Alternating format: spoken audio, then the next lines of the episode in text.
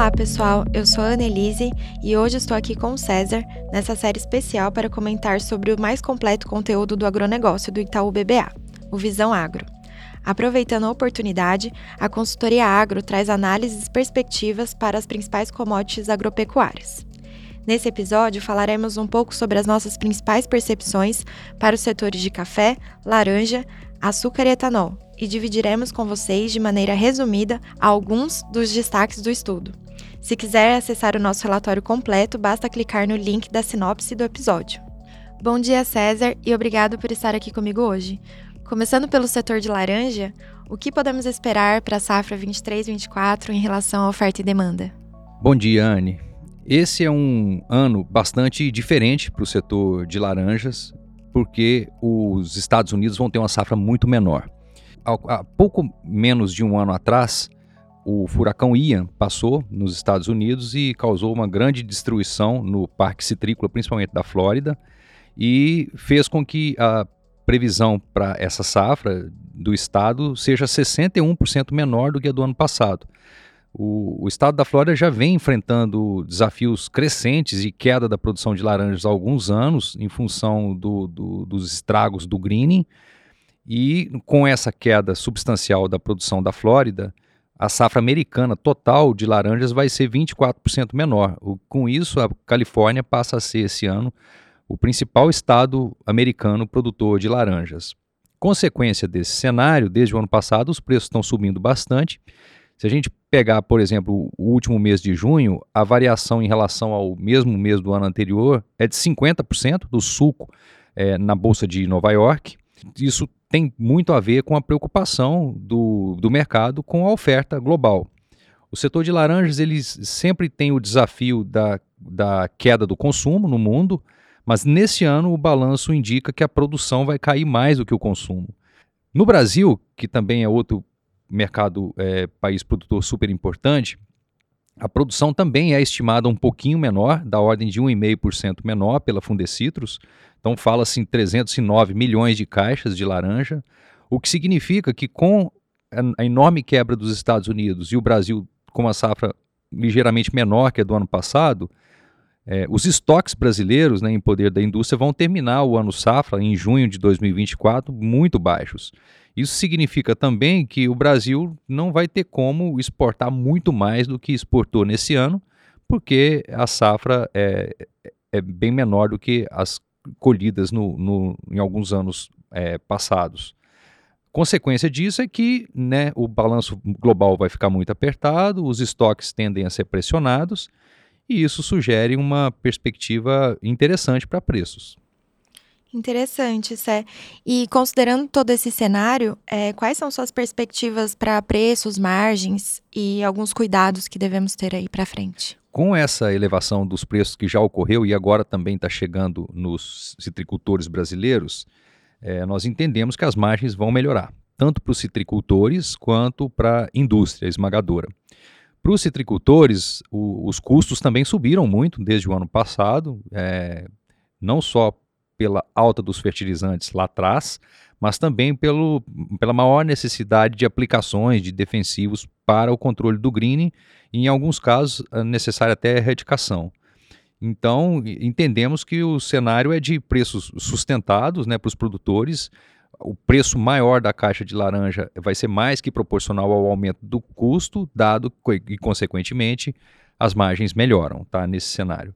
Sob a ótica da indústria, é, também é uma grande oportunidade. A gente observa uma distância muito grande dos preços na Bolsa de Nova York e os preços efetivos de exportação brasileiros, mas é um cenário de, de oportunidades de melhora de renegociação de contratos e possibilidades de melhor precificação é, com esse cenário que aparentemente não se resolve em curto prazo.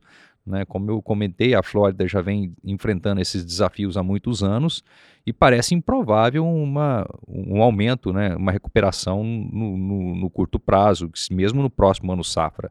E o Brasil também tem o desafio de produzir safras maiores, né, enfrentando o green e enfrentando uma redução do número de produtores que vem ocorrendo há bastante tempo. Então, é um cenário bastante interessante para preços, né, dado esse balanço global bem mais apertado.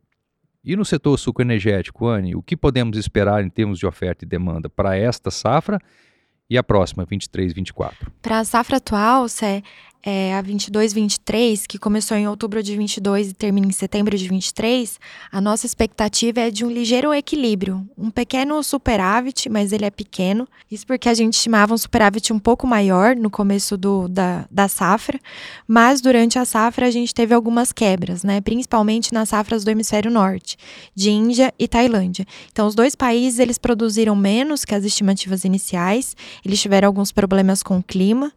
É, e também a gente teve um atraso no início da safra do Centro-Sul, e isso colaborou para os preços subirem fortemente, foi o que a gente viu aí nos últimos meses, né? É, com isso, é, os estoques eles estão reduzidos, então a tendência é até o final da safra os preços continuarem relativamente sustentados. Para a safra 23-24, a gente já vê um superávit de produção. Isso porque os preços que a gente tem hoje, eles estão acima do custo de produção de todos os principais países produtores. Então a tendência é que os países aumentem essas produções, consequentemente leve a um superávit. Nosso superávit é de 4 milhões de toneladas. E ainda temos riscos nas produções. O principal risco é o El Ninho, que ele traz um clima mais seco para o hemisfério norte, para os países asiáticos. Então, Índia e Tailândia pode ter menos chuva e reduzir a produtividade. E no centro-sul, a ocorrência é de maior volume de chuva do que o normal. E aí isso pode prejudicar um pouco a colheita e o tempo é, para processar toda a cana que a gente tem aqui no Centro-Sul. Esses dois principais fatores, eles podem reduzir a produção de açúcar e, consequentemente, impactar ali no, no superávit que a gente vê para 23, 24. Mas o que a gente tem visto hoje é que as chuvas elas estão dentro da normalidade, tanto no hemisfério norte, nos países asiáticos. A chegada das monções elas vieram normais, é, tanto aqui no Brasil que a gente tem algumas chuvas, mas nada muito discrepante do que a gente tem sazonalmente. Então, por enquanto, a nossa visão é de superávit para 23, 24.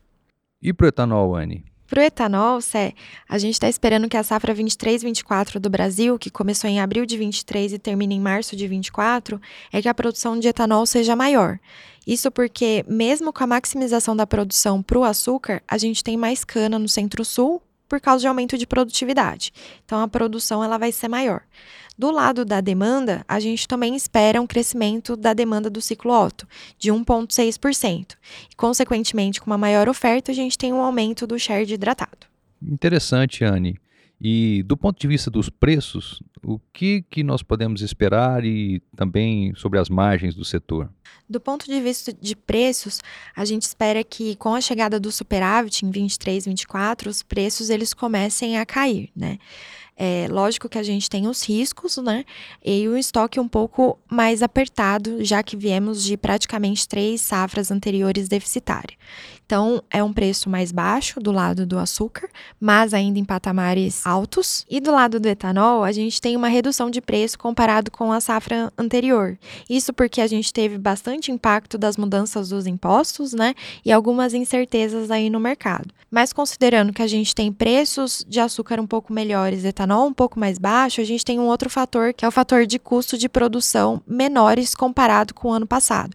Isso principalmente considerando a redução de preço de fertilizantes e de diesel. E aí, nesse sentido, a gente espera para safra 23, 24 margens melhores do que a de 22, 23.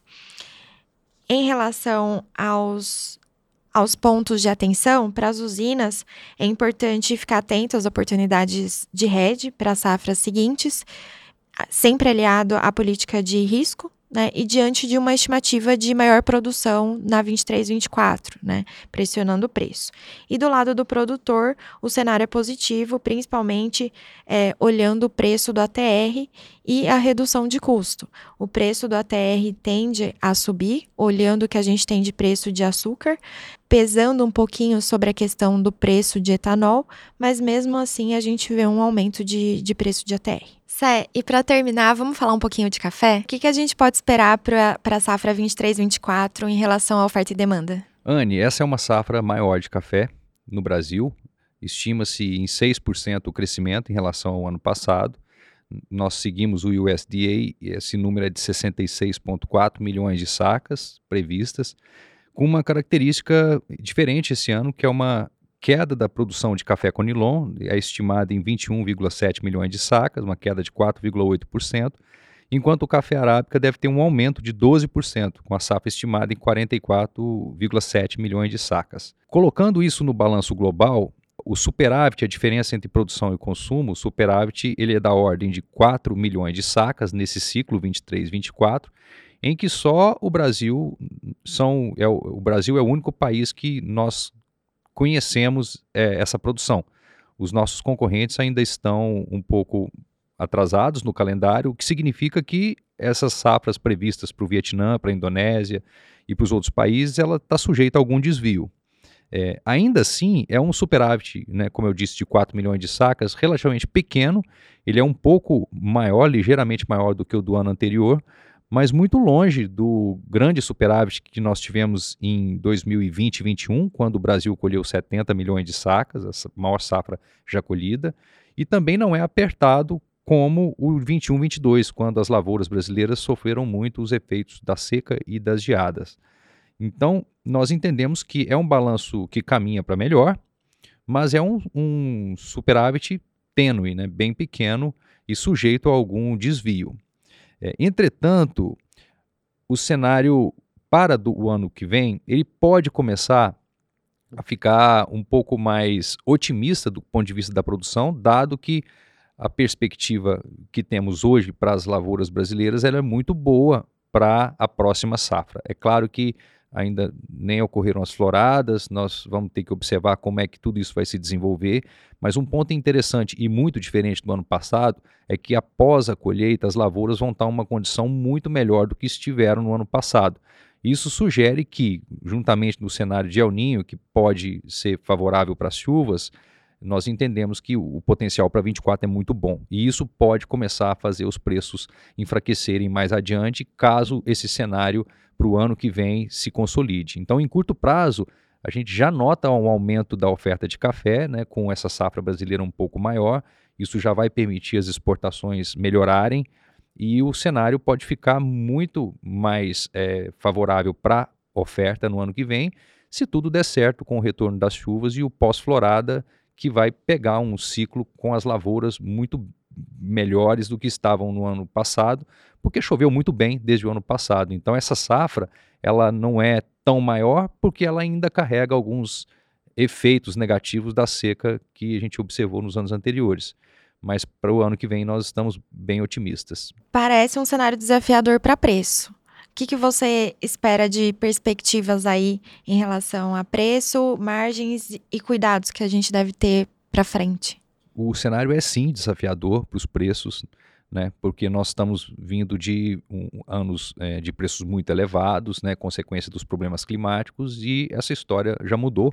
A safra, né? Como, como eu disse, vai ser um pouco melhor.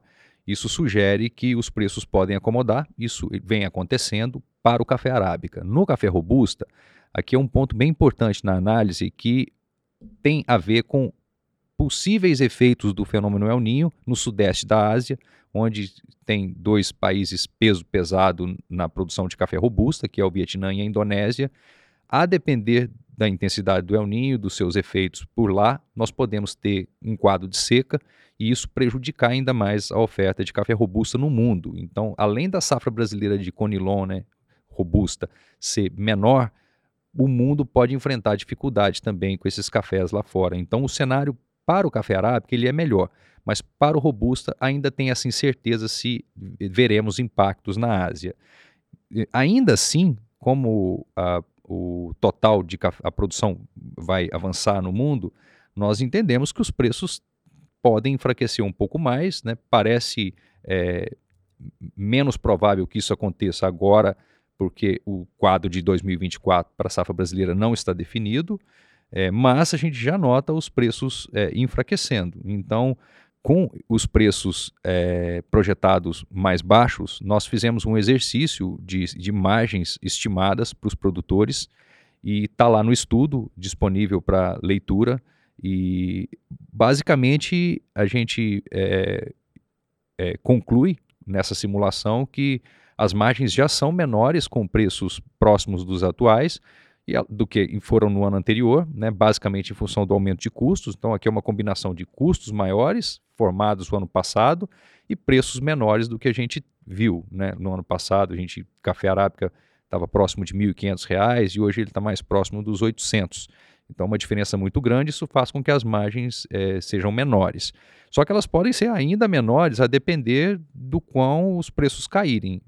Isso nos preocupa porque o custo já foi todo empenhado, né, foi feito muito caro. A gente até entende que esse próximo ciclo o custo vai aliviar, porque o fertilizante caiu muito, mas o café que vai ser vendido agora, ele vai pagar a conta do custo do ano passado e foi muito elevado esse custo. Então, essa simulação mostra que as margens vão, vão sim diminuir e podem é, ficar ainda menores.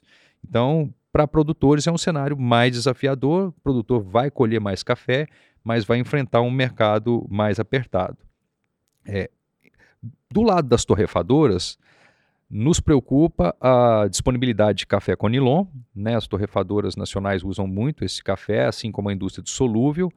E os, no, com o mundo escasso em café Conilon, né? estima-se uma safra menor na Indonésia e eventualmente no Vietnã, nós devemos ver uma atratividade para o Conilon na exportação. Ele já está bem competitivo, está mais barato do que o café de referência em Londres e o Robusta no Vietnã. Então, isso pode fazer com que as exportações cresçam e aperte ainda mais para as torrefadoras. Então, esse, nós entendemos que esse é um risco para as torrefações. torrefações. Para as tradings, é um cenário melhor do ponto de vista de, de, volume de safra, né? a safra sendo um pouco melhor ajuda, mas principalmente porque as curvas futuras, a do Arábica ela já voltou para o carrego e a do Robusta ainda está muito invertida, mas eventualmente em algum momento no futuro, né, caso não tenha um grande estrago lá fora, nós devemos ver também a curva do robusta voltando ao carrego. Então, quando isso acontece, volta a fazer sentido, algo que não existiu nos últimos dois anos, né, que as curvas estavam invertidas, volta a fazer sentido comprar café e carregar ele e fazer o, o, o negócio que é típico da trading. Então, entendemos que essa mudança do perfil da curva vai ser muito favorável, mas com esse balanço tênue que eu comentei, é muito importante que elas preservem a sua, a sua liquidez e se preparem né, para um, eventual é, aperto na oferta de robusta que parece que a gente deve ver. Né? A safra do Brasil já será um pouco menor e o mundo pode passar também a ter uma visão um pouco mais negativa para a safra da Ásia.